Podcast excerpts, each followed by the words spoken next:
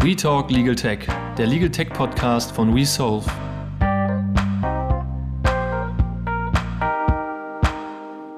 Hallo und herzlich willkommen zu einer neuen Folge 5 Minutes on Legal Tech. Mein Name ist David und heute wollen wir darüber sprechen, wie die Blockchain-Technologie, die wir in der letzten Folge besprochen haben, mit den Menschenrechten zusammenhängt.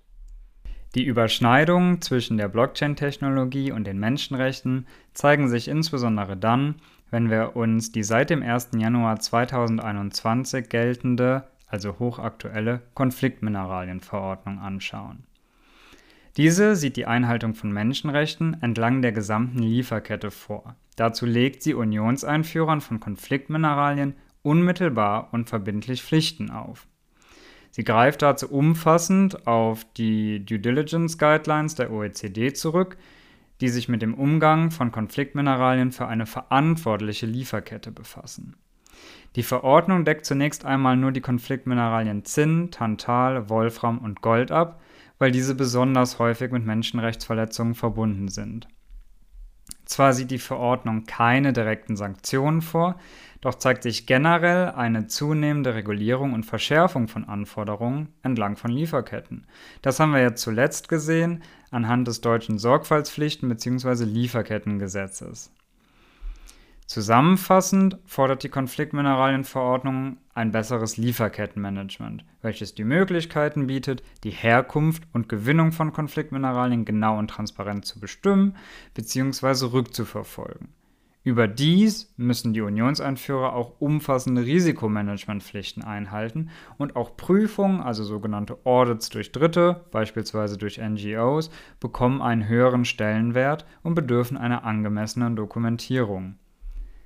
Um diesen Anforderungen gerecht zu werden, braucht es also vor allem eines Systems, welches es ermöglicht, Daten transparent, vertrauenswürdig und unverfälschbar sowie jederzeit nachvollziehbar zu speichern und verschiedenen Parteien zur Verfügung zu stellen. Mit dem bisherigen Lieferkettenmanagement ist dies sehr schwierig möglich, da Daten oft nur manuell via Telefon oder E-Mail generiert werden, es immer wieder zu Fehlern dabei kommt und verschiedene Stakeholder die Daten unterschiedlich, also auch in unterschiedlichen Formaten speichern, was einen einheitlichen und konstanten Datenfluss behindert und Echtzeitinformationen quasi ausschließt. Zudem basiert die Validität der Daten auf bloßem Vertrauen was schwierig ist, da viele Stakeholder nicht in direkten Kontakt zueinander stehen, was das Vertrauen nicht nur erschwert, sondern auch die Missbrauchsgefahr erhöht. Wir haben jedoch gesehen, dass die Blockchain-Technologie all diese Nachteile beseitigen kann und stattdessen die notwendige Transparenz, Vertrauenswürdigkeit, das heißt Unveränderlichkeit, sowie Nachvollziehbarkeit der Daten bieten kann. Deshalb wird die Blockchain-Technologie auch immer öfter im Lieferkettenmanagement genutzt.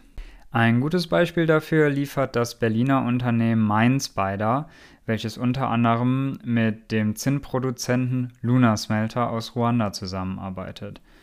Das ist interessant, da Zinn ja unter die Konfliktmineralienverordnung fällt.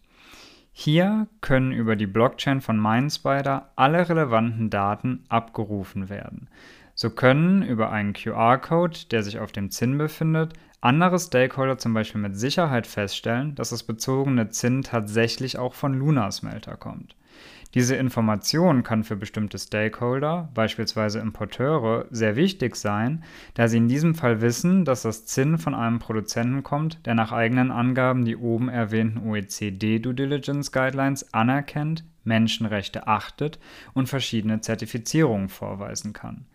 Somit kann die Wahrung von Menschenrechten und der Nachweis darüber über die Blockchain-Technologie einen wünschenswerten Wettbewerbsvorteil für Unternehmen bieten, die ihre Verantwortung für Menschenrechte wahrnehmen, gegenüber solchen Unternehmen, die dies nicht tun. Gleichzeitig können Unionseinführer im Einklang mit der Konfliktmineralienverordnung agieren. Es gibt aber auch interessante Beispiele für Mineralien, die nicht unter die Konfliktmineralienverordnung fallen, aber vielleicht unter künftige Verordnungen oder Gesetze fallen könnten. So gibt es beispielsweise eine Blockchain-basierte Initiative des Responsible Sourcing Blockchain Networks und der RCS Global für einen verantwortungsvollen Umgang mit Kobalt. Das ist wichtig, da Kobalt nicht nur für E-Auto-Batterien zum Beispiel gebraucht wird, sondern auch über die Hälfte des verwendeten Kobalts aus dem Kongo kommt. Dort wird es allerdings sehr häufig unter erheblichen Menschenrechtsverletzungen gewonnen und es gibt viele bewaffnete Konflikte um diese Mineralien, die teilweise sogar mit Erträgen aus den Mineralien selbst finanziert werden. Das Problem hier ist aber, dass zwischen dem Kobalt aus der Mine und der Batterie für ein Auto bis zu acht Intermediäre zwischengeschaltet sind. Ein Autohersteller weiß also im Zweifel gar nicht, woher das Kobalt in der Batterie kommt. Er weiß also auch nicht, ob es aus einer Mine gewonnen wurde, die Menschenrechte verletzt, oder aber die Menschenrechte wahrt und vielleicht sogar auch noch darüber hinaus andere Zertifikate hält und bestimmte Normen beachtet, beispielsweise die Kernarbeitsnormen der International Labour Organization.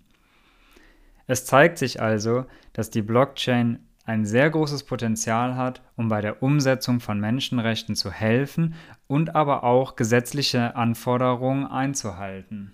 Gleichzeitig zeigen diese Beispiele aber auch die Relevanz für euch, sich mit dieser Materie auseinanderzusetzen.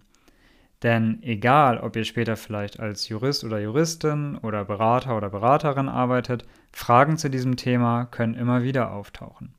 Als Jurist oder Juristin müsst ihr vielleicht beantworten, wie denn die Unveränderlichkeit von Daten innerhalb einer Blockchain im Einklang mit dem Datenschutz und einem etwaigen Anspruch auf Löschung steht.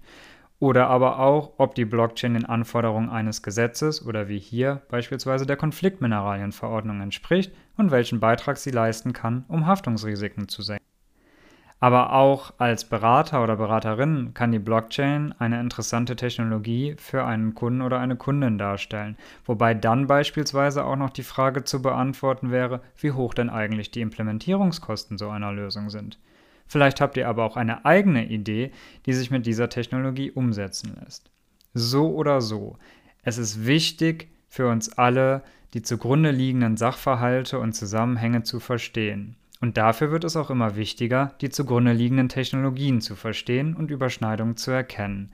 Wir hoffen, euch mit dieser kurzen Folge ein wenig dabei unterstützen zu können und eure Neugierde und Begeisterung für Legal Tech im Kontext von Menschenrechten geweckt zu haben. Wenn ihr nichts verpassen wollt, abonniert gerne unseren Podcast. Ihr findet uns auch auf LinkedIn, wo wir regelmäßig Neuigkeiten verkünden. Ab sofort könnt ihr auch unter wesolve.net Mitglied des WeSolve e.V.s werden.